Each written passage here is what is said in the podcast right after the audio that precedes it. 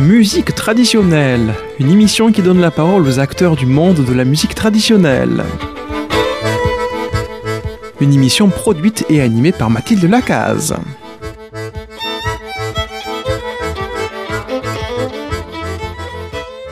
Chers auditeurs et auditrices de Radio Présence, bonjour. Aujourd'hui, dans Musique traditionnelle, Marie-Odile Lacaze me laisse le micro pour inviter François Brognaud qui nous parlera de Puy, euh, le Puy de Dôme. Bonjour François. Bonjour Mathilde. Nous aurons ici à Figeac dans les studios Armand Gall qui sera aux manettes. Bonjour Mathilde Lacaze. Et nous aurons Zaïd qui euh, nous vient tout droit d'Afghanistan pour monter ce, euh, ce podcast. Bonjour Zaïd. Bonjour à tous. Alors avec cette fine équipe, nous allons démarrer tout de suite sur une bourrée trois temps dont François nous parlera tout à l'heure.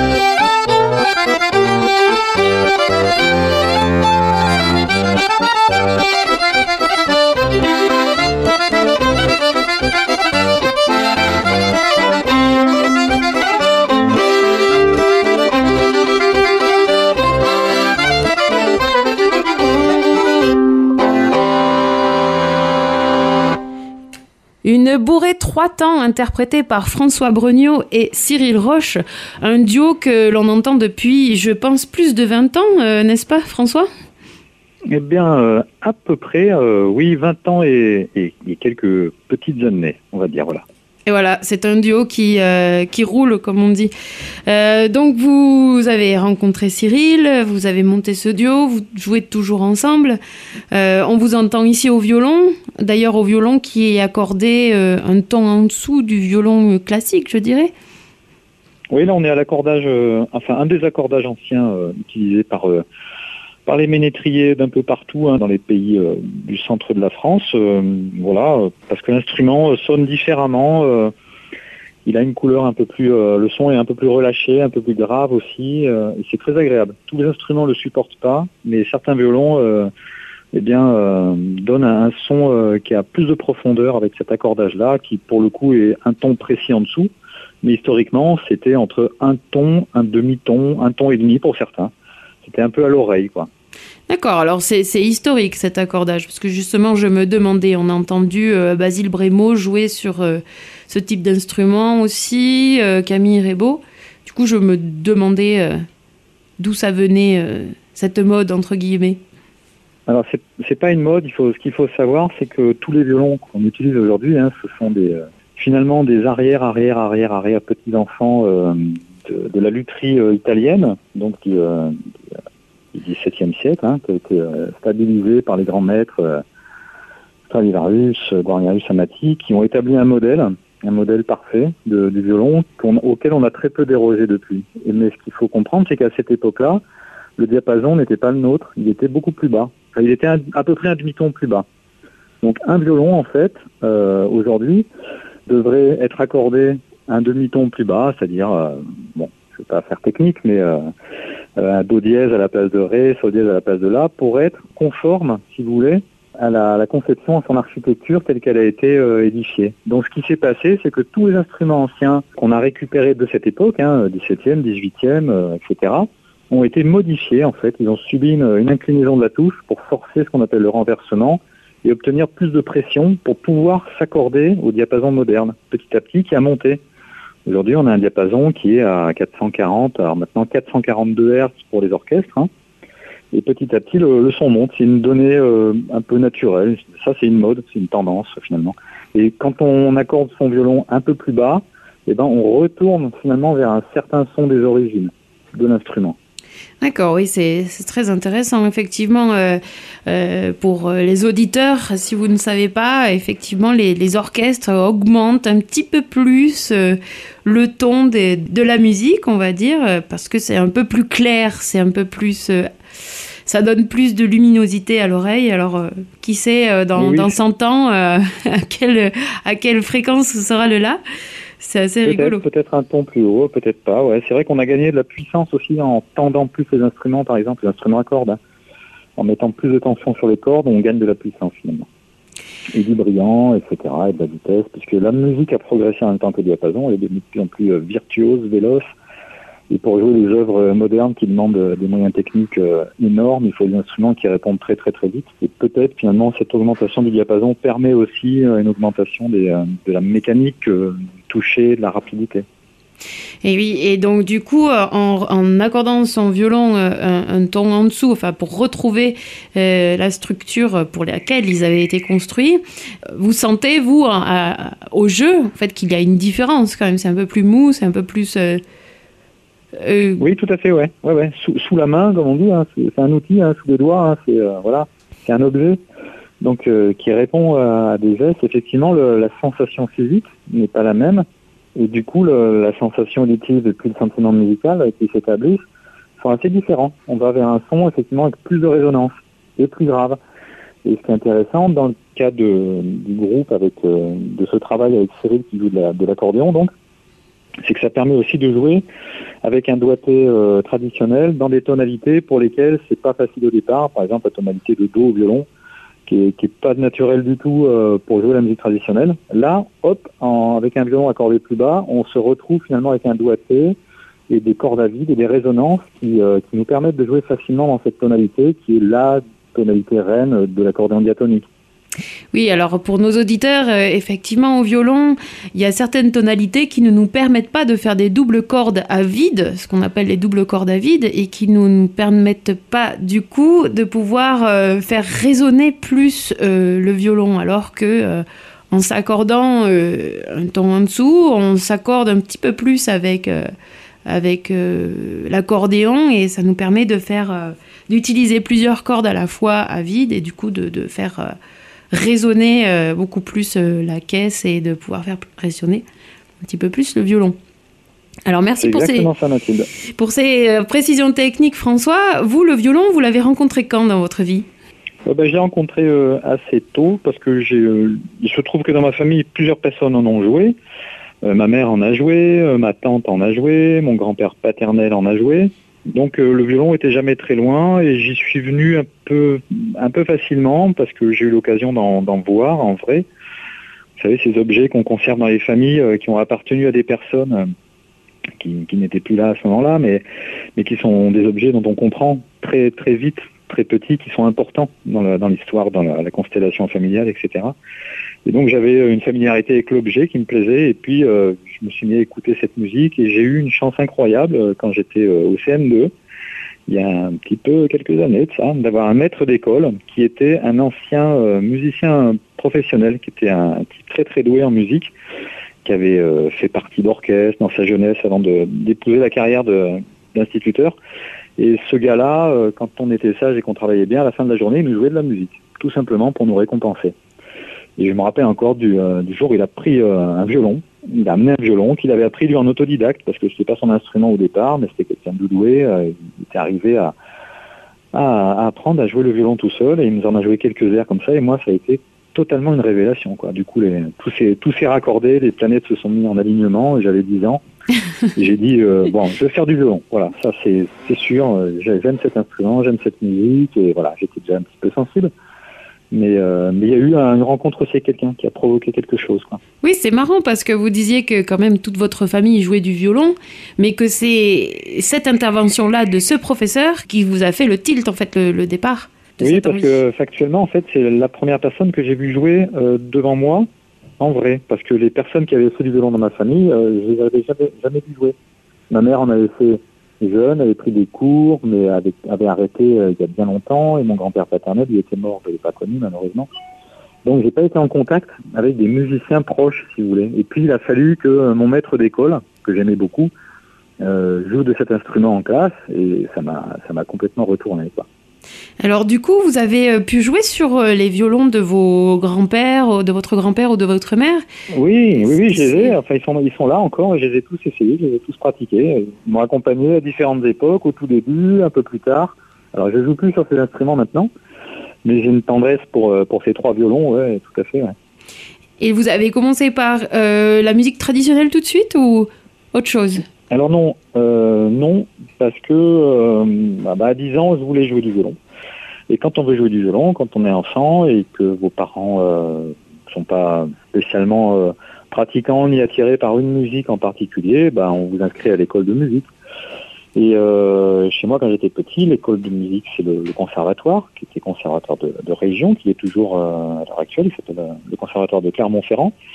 Et je ne pouvais pas y entrer comme ça parce que j'avais 10 ans et que j'avais pas du tout de formation de solfège, ce qu'on appelle aujourd'hui la, formation musicale. Donc il a fallu que je suive d'abord euh, deux ans de solfège, si je me rappelle bien, mais en parallèle, j'ai eu la chance d'avoir une, professeure privée de, violon, qui était une femme euh, très très gentille, euh, dont je salue la mémoire, et qui m'a appris les rudiments en fait avant que je puisse entrer au conservatoire. Voilà. D'accord, donc vous avez commencé par le classique avec le solfège, des gammes, qui est quand même... c'est ça, le, Ouais, l'école classique, les cahiers euh, de Maurice Auchard. À, l'époque, euh, le matériel pédagogique était, euh, était assez rudimentaire. Hein. Ça a bien changé depuis l'enseignement, la formation des, des professeurs a bien changé aussi. J'ai connu l'enseignement de, la musique classique entre guillemets à une époque où c'était c'était quand même voilà bah c'était quand vous étiez très doué ça roulait tout seul si vous étiez quelqu'un juste de normal euh, comme moi, euh, bon, ben, on vous laissait un petit peu faire votre truc euh, sans trop se poser de questions sur la méthode, sur comment passionner un élève, là où est-ce qu'il faut travailler, comment il faut se servir de sa personnalité, de sa relation au son, est-ce qu'il est plus visuel, est-ce qu'il est plus oral, etc.. On se posait pas ces questions à cette époque-là. Donc on, appliquait la même méthode à tout le monde, et puis il y a ceux qui allaient très vite, et puis a les autres qui avançaient à leur pas, quoi. donc moi j'ai avancé à mon pas, et puis il y a eu un événement euh, très important parce que mes parents avaient des amis, euh, dont euh, une personne qui était très très mélomane. Et quand mes parents rendaient visite à leurs amis, moi j'avais repéré ce type, qui était quelqu'un bien plus âgé que moi, qui était très très gentil et qui a un peu fait mon éducation musicale. Et je me rappelle qu'un jour, il m'a fait écouter un disque d'un groupe irlandais de, de, gens qui sont très âgés maintenant qui s'appelle The Chieftains. Qui est The Chieftains, c'est ça Ouais, ouais des, mm. des pionniers du, du, revival de la musique en Irlande. Hein. Eux, ils ont commencé dans les années 70 avec Sean euh, voilà, qui a commencé aussi à, à, à, fouiller la mémoire populaire de, de, ce pays, qui était quand même à l'époque beaucoup plus vivace que chez nous, mais il y avait quand même un, un phénomène de sédimentation, de, de reflux de, la, la, culture populaire, etc. Et, euh, et, cet ami de mes parents me fait écouter un, un album des, des Chieftains, le, le, quatrième du nom. Et là, c'était, euh, comment dire, euh, une espèce de révélation aussi. Euh, voilà, comme, comme on tombe, vous savez, en, en, admiration dans quelque chose d'un coup, une œuvre d'art, une montagne, la mer, je sais pas, quelque chose comme ça. Quoi. Donc en fait, depuis l'Auvergne, depuis l'Auvergne, vous êtes rentré dans la musique traditionnelle par l'irlandais. C'est oui, ça. Et en fait, euh, par l'irlandais, mais en même temps par la musique euh, d'Auvergne. Parce que c'est la même année à peu près. Euh, je sais que ma mère était très très sensible à, au revival français on est, on est dans les années 80, là, hein, j'ai, j'ai 15 ans. Et donc, elle se met à écouter les groupes folk de, de l'époque parce que ça l'intéressait, parce qu'elle était passionnée par ses racines, par la langue occitane, etc. Et donc, très vite, elle s'est connectée, elle, à, à Rosine de Père, à, au Perlimpinpin Folk, du Ebi, à tous ces gens-là. Perlimpinpin euh, Folk, oui, ouais, ouais, je me rappelle. Des gens admirables. Et, euh, et du coup, j'ai, j'ai commencé à écouter ça aussi. Et en même temps, chez moi, ça a été vraiment parallèle, c'est-à-dire une passion pour euh, la musique d'Irlande et la musique d'Auvergne et des territoires occitans, on va dire. Voilà, pour faire large. Donc, cette double passion s'est éveillée au même moment. Et donc, à partir de là, eh ben, j'ai acheté des disques, je me suis intéressé à ça, j'ai eu la chance de faire quelques stages assez jeunes avec des musiciens de l'époque. Et euh, voilà, je me suis construit mon, euh, ma culture, euh, surtout en musique, euh, on va dire, d'Auvergne et française. Et puis, la relation avec la musique irlandaise est restée très longtemps distante, puisque euh, à Clermont-Ferrand, on n'a pas trop d'Irlandais de passage pas trop de concerts à l'époque de cette musique-là non plus, il y en a toujours assez peu. Mais euh, en écoutant les disques, en usant jusqu'à la corde des vinyles de l'époque, Bossy Band, Planksty euh, et les solistes de l'époque, euh, voilà, Matt Molloy, Kevin Borg, Paddy Kenan, tout ça, je me suis mis à écouter ça avec frénésie et apprendre avec le Whistle, tout ce que je pouvais apprendre, puis après avec le violon, mais dans une forme de rage autodidacte. voilà. je vais y arriver. Et du coup, à quelle époque avez-vous rencontré Cyril? C'était à cette, à cette époque-là aussi? Alors non, non, Cyril, c'est bien plus tard. Hein. Moi, j'étais déjà, euh, bah, j'étais déjà musicien professionnel à l'époque et on s'est connus, euh, parce qu'on a quelques années d'écart quand même avec mon ami Cyril. Et euh, on s'est connus fin des années 90. Voilà, et on s'est rencontrés euh, comme on se rencontre toujours d'ailleurs aujourd'hui. En faisant le bœuf, Mathilde, voilà, à la fin d'un bal, d'un concert, autour de quelques autres amis qu'on connaît un peu mieux, et les connexions se font vite, et puis on s'est rendu compte qu'on était passionnés par les mêmes trucs, quoi. Lui, il a, il a une culture d'accordéoniste, mais qui s'est toujours intéressé aux autres instruments dans la même musique. Donc il a toujours beaucoup aimé le, le jeu de violon, des, des musiques d'Auvergne, des bourrées. Et moi, euh, bah ouais, j'avais eu la chance aussi de fréquenter pas mal d'accordéonistes, et ça reste quand même à titre de duo, c'est l'instrument pour moi le plus naturel. J'ai joué avec une quantité d'accordéonistes en duo, hein, il y en a plein. Euh, et ça reste vraiment l'instrument pour moi le comment dire le plus fusionnel avec le violon en duo pour faire la musique le, traditionnelle. Le plus confortable.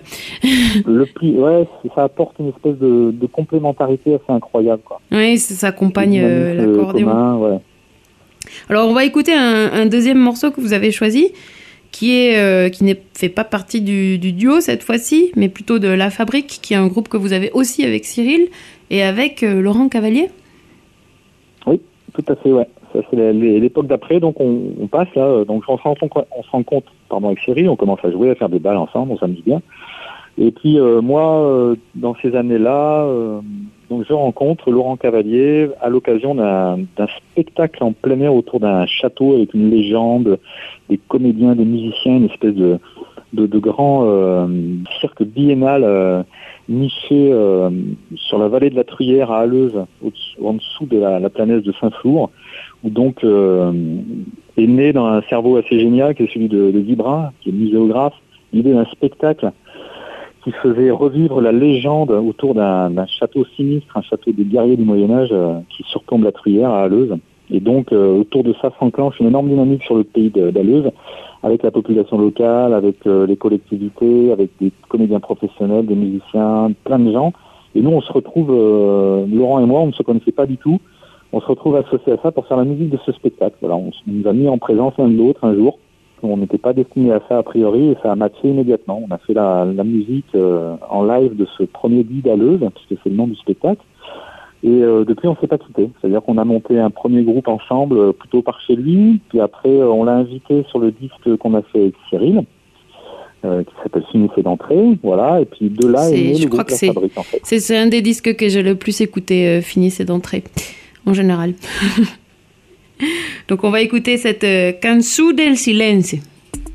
Présence à Figeac 97.7 Veni ausire na neit la cançó del silenci. La cançó que començo quan s'escantís la nuit, l'ucan del rossinyol.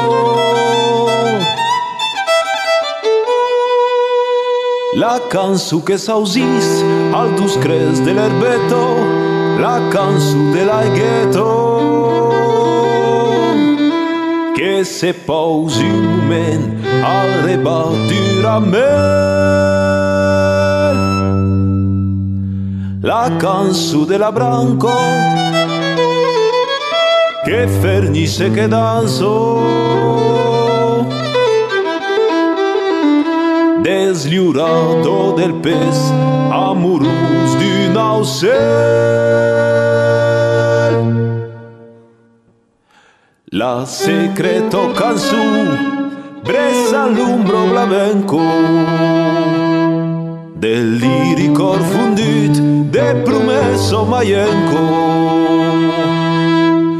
che spero per florì insigne della sera.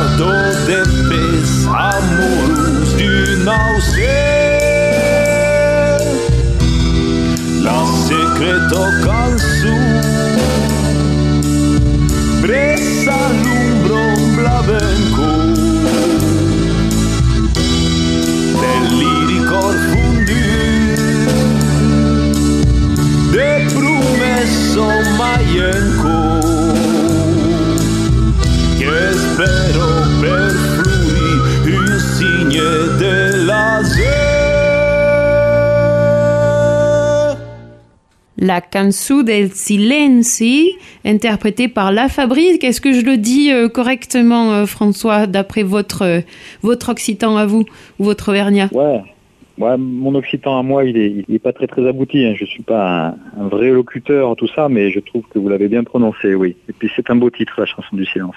En plus, euh, je, je, précise aux auditeurs que François euh, est quand même à moitié lotois. Je suis très fière de, de, de savoir ça. oui, moi aussi. De Cactus, c'est ça?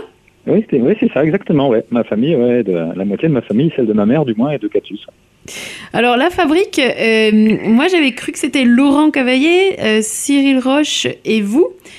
Mais il me semble là qu'il y a des, il doit y avoir des invités, j'imagine, pour ce morceau. Oui, oui, oui. Vous avez bien analysé le, la musique qui sort de, cette chanson. Euh, la chanson du silence qu'on a écouté euh, est un extrait d'un projet qui s'appelait euh, La Nuit et qui est une commande en fait d'un producteur de disques qui avait bien aimé ce qu'on faisait avec la fabrique, je ne sais plus en quelle année, mais en début des années 2000, et il nous avait proposé de monter un, spectacle sur le thème de la nuit, qui s'appelle La nuit Lone Hate.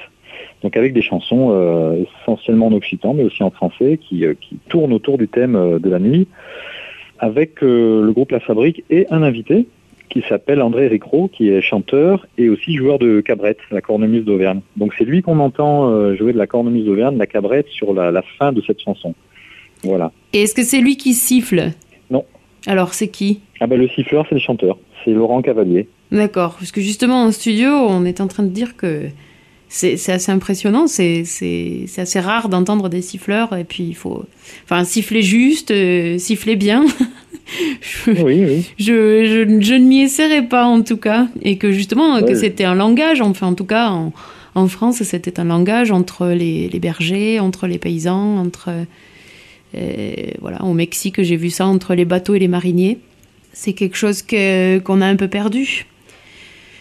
Ouais, alors qu'on est tous pourvus de, de l'appareillage pour siffler comme pour chanter d'ailleurs. Tout le monde peut chanter. Hein. Voilà. Oui, du coup, euh, il ne reste plus qu'à qu nous entraîner. C'est d'ailleurs là-dessus que nous allons terminer euh, ce premier podcast, cette première émission avec François Brognot. Merci beaucoup d'avoir euh, bien voulu répondre à, nos questions, François. Et on vous revoit très vite dans un podcast suivant pour continuer vos histoires. Merci beaucoup, à eh bientôt. Bien, merci les amis, au revoir, à bientôt.